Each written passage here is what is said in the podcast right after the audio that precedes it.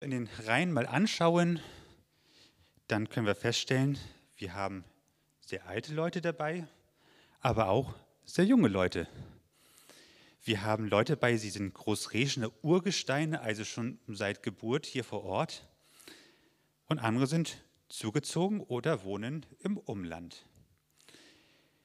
Dann haben wir Familiennetzwerke hier in der Gemeinde. Ich sage mal, ich bin irgendwie erstaunt zu hören, wer alles mit wem verwandt, verschwägert oder keine Ahnung, wie miteinander verbunden ist.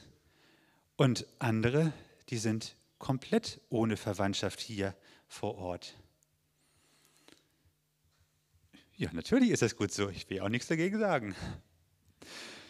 Dann haben wir auch Leute in unseren Reihen, die haben in ihrem Berufsleben verantwortliche Positionen ausgeübt und andere haben Hilfspositionen inne gehabt. Wir können auch weiter zwischen Männern und Frauen unterscheiden.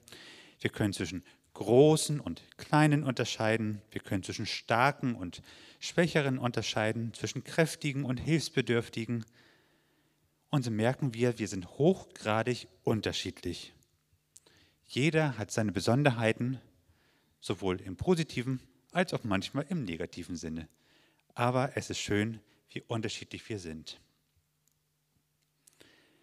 Doch in unserer Mitte, wir sehen es, steht nur ein einziger Tisch.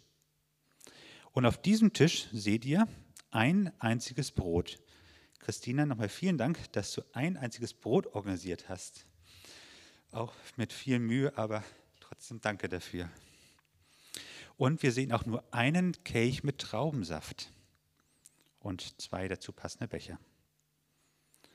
Und so haben wir hier nun Gemeinschaft, gemeinsam Tischgemeinschaft.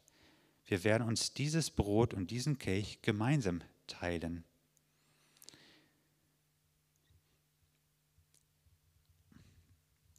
Ja, und auch so unterschiedlich wie wir sind, an diesem einen Abendmahlstisch sind wir dennoch eins. Im Abendmahl wird sichtbar, wir sind eine große Familie, wir gehören zusammen. Und ich möchte uns einen Predigtext aus dem ersten Korintherbrief lesen, 1. Korinther 10, die Verse 16 und 17, und dort heißt es,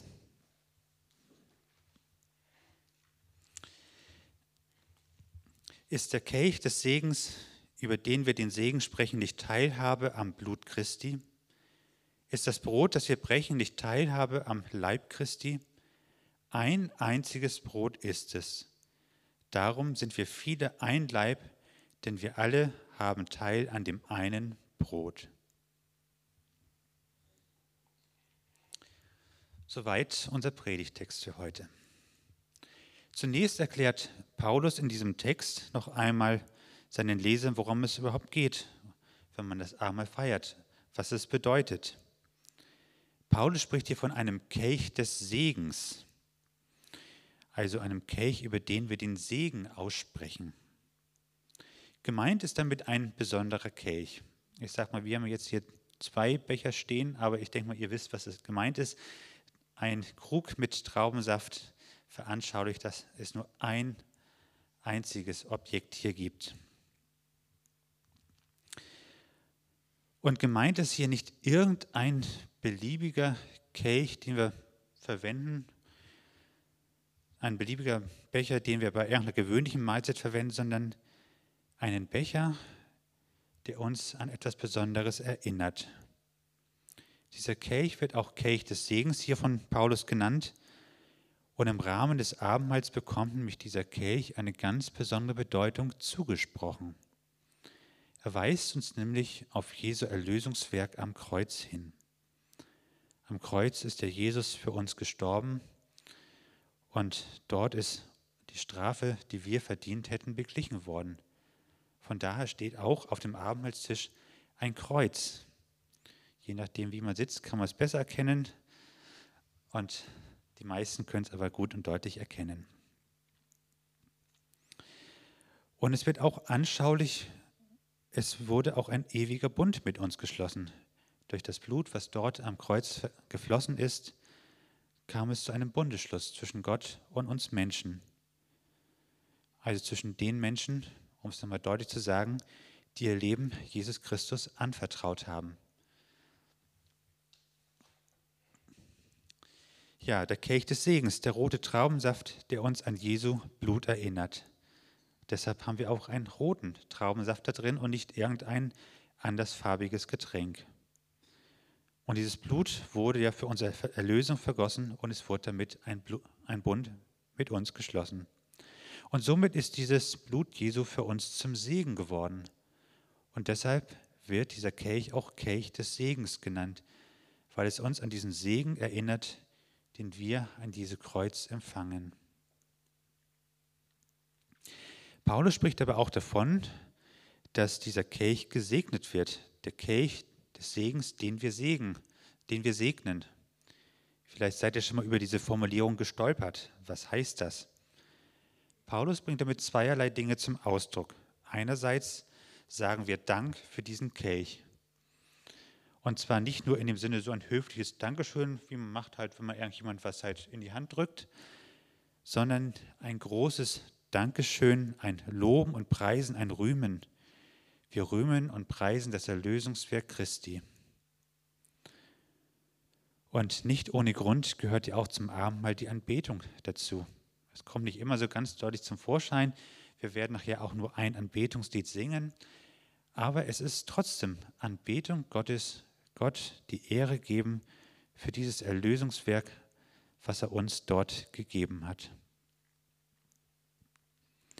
Und dann wird mit dieser Formulierung auch ausgedrückt, wenn wir sagen, dass der Kelch gesegnet wird, dass wir diesem Kelch auch eine besondere Bedeutung zusprechen.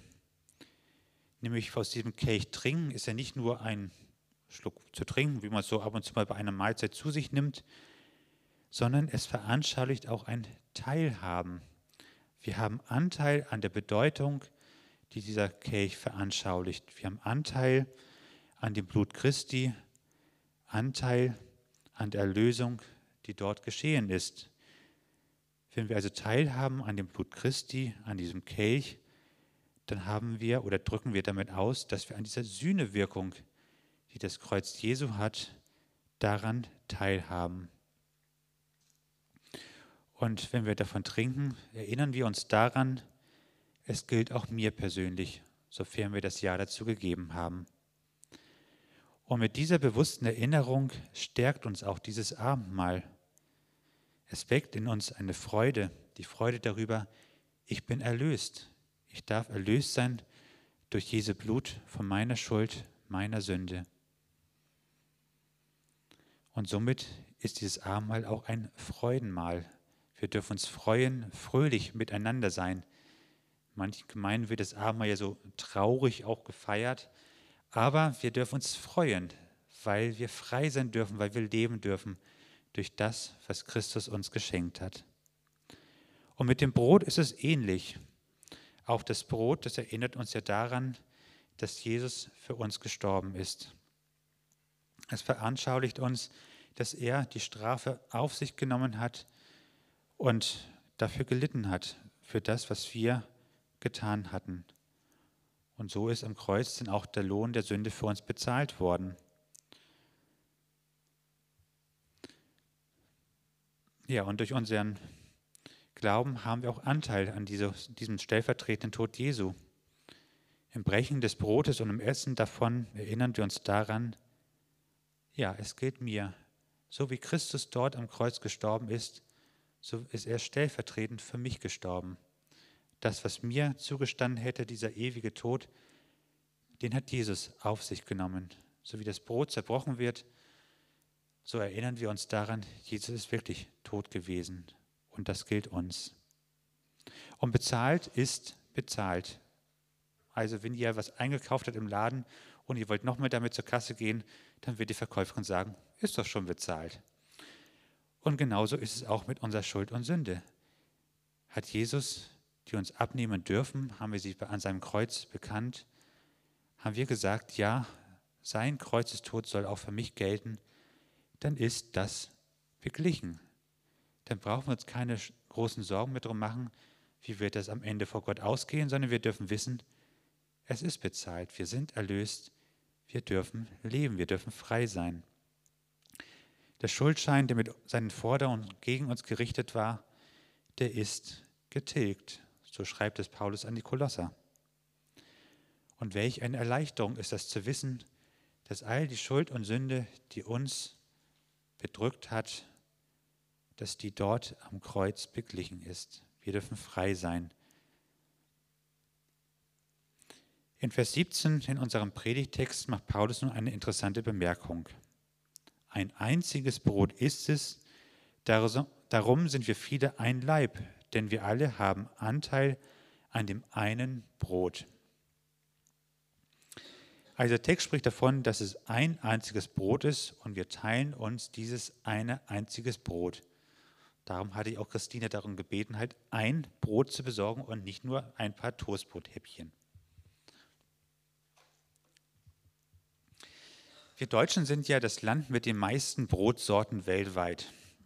Ich weiß nicht, ob ihr es wisst, aber im deutschen Brotregister sind mehr als 3000 Brotsorten verzeichnet, die momentan gebacken werden. Also von daher wird es nicht verwundern, wenn jeder ein eigenes Brot mitbringen würde und seine Lieblingssorte auspacken würde.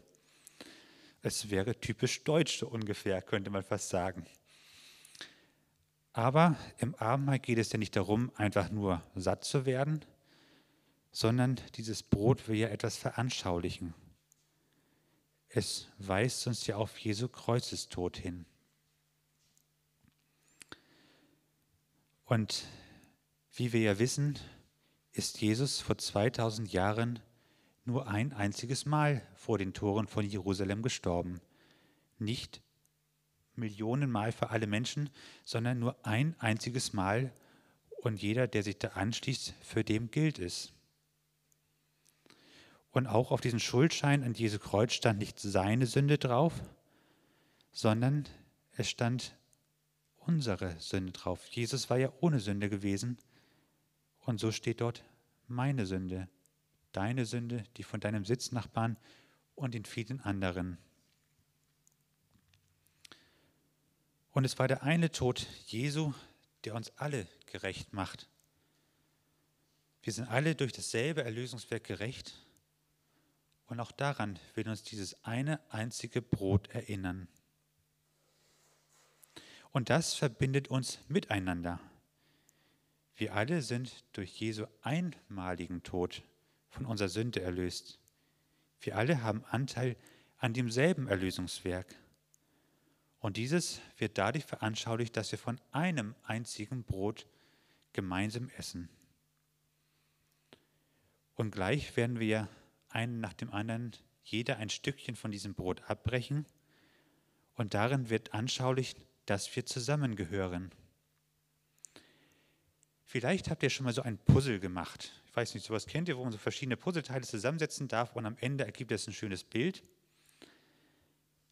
Und auch wenn da so ein Puzzlestein fehlt, ja, mich hat das früher als Kind immer geärgert, wenn man da so ein tausend Teile Puzzle hatte und am Ende fehlte ein einziges Teil. Das Ding war einfach nicht vollständig.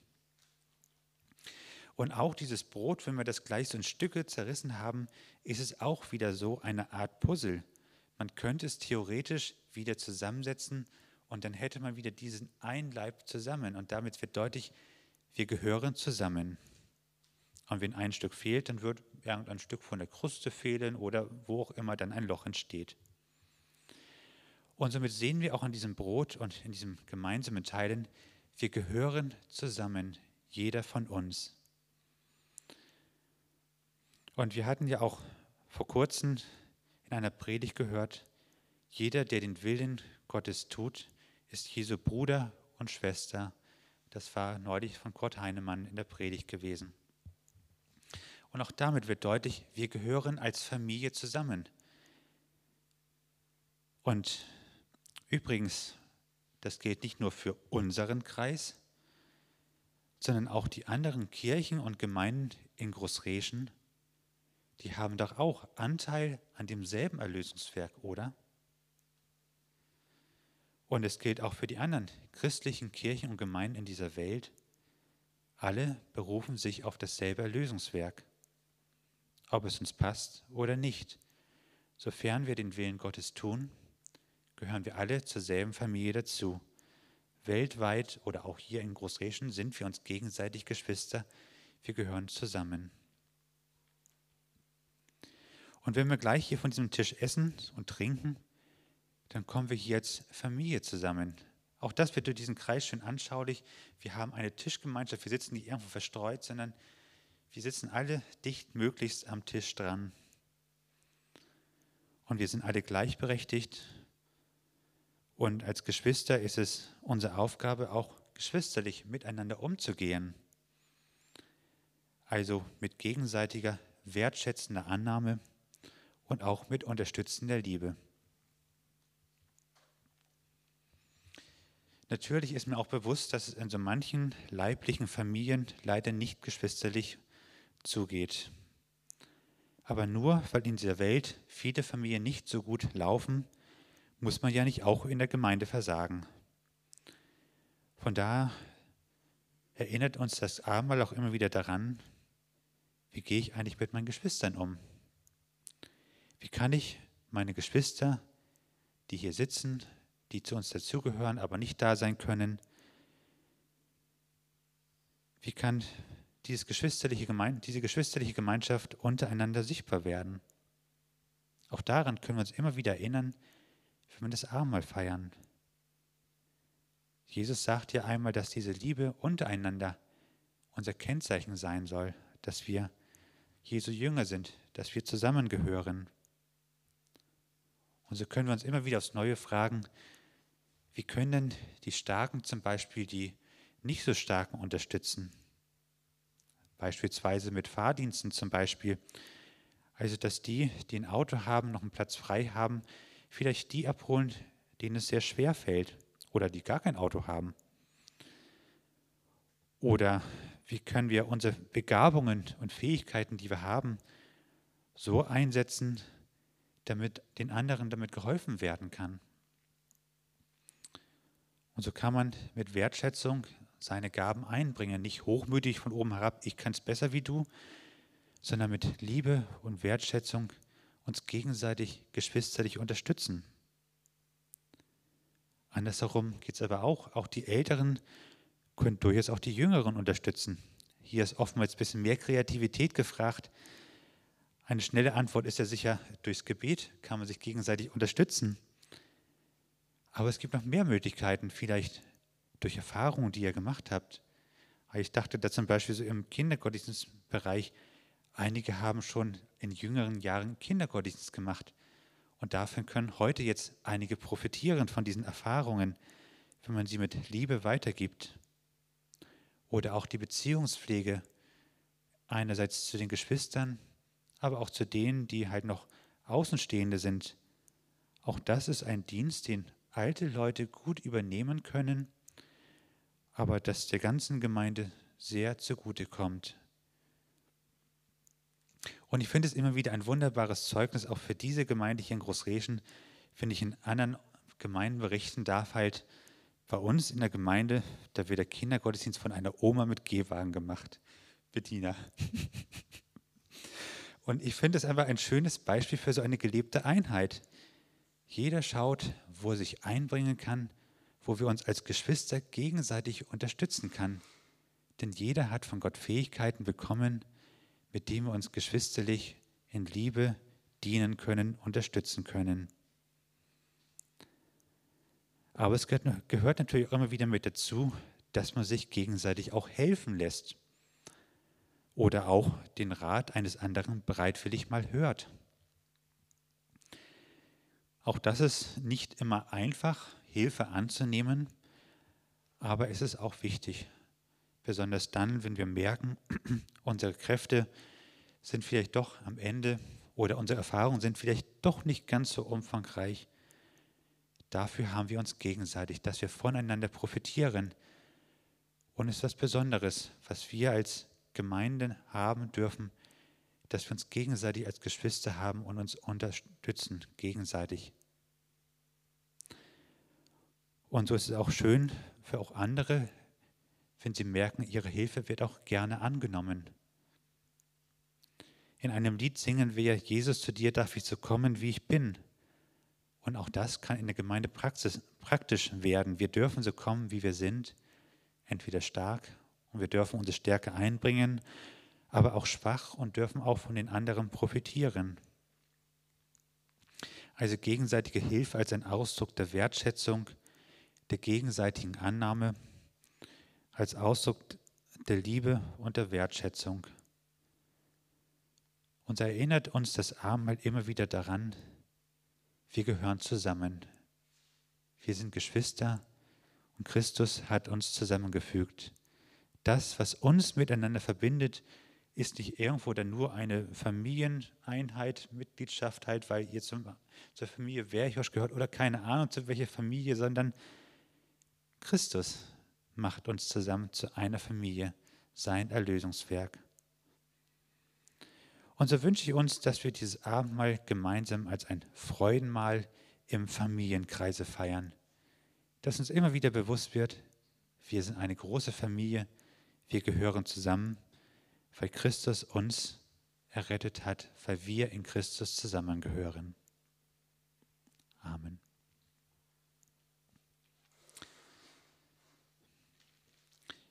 Lass uns mit dem nächsten Lied Jesus Christus als unseren Erlöser bekennen. Das Lied Nummer 351 wollen wir singen. Er ist der Erlöser, Jesus, Gottes Sohn. Lied Nummer 351.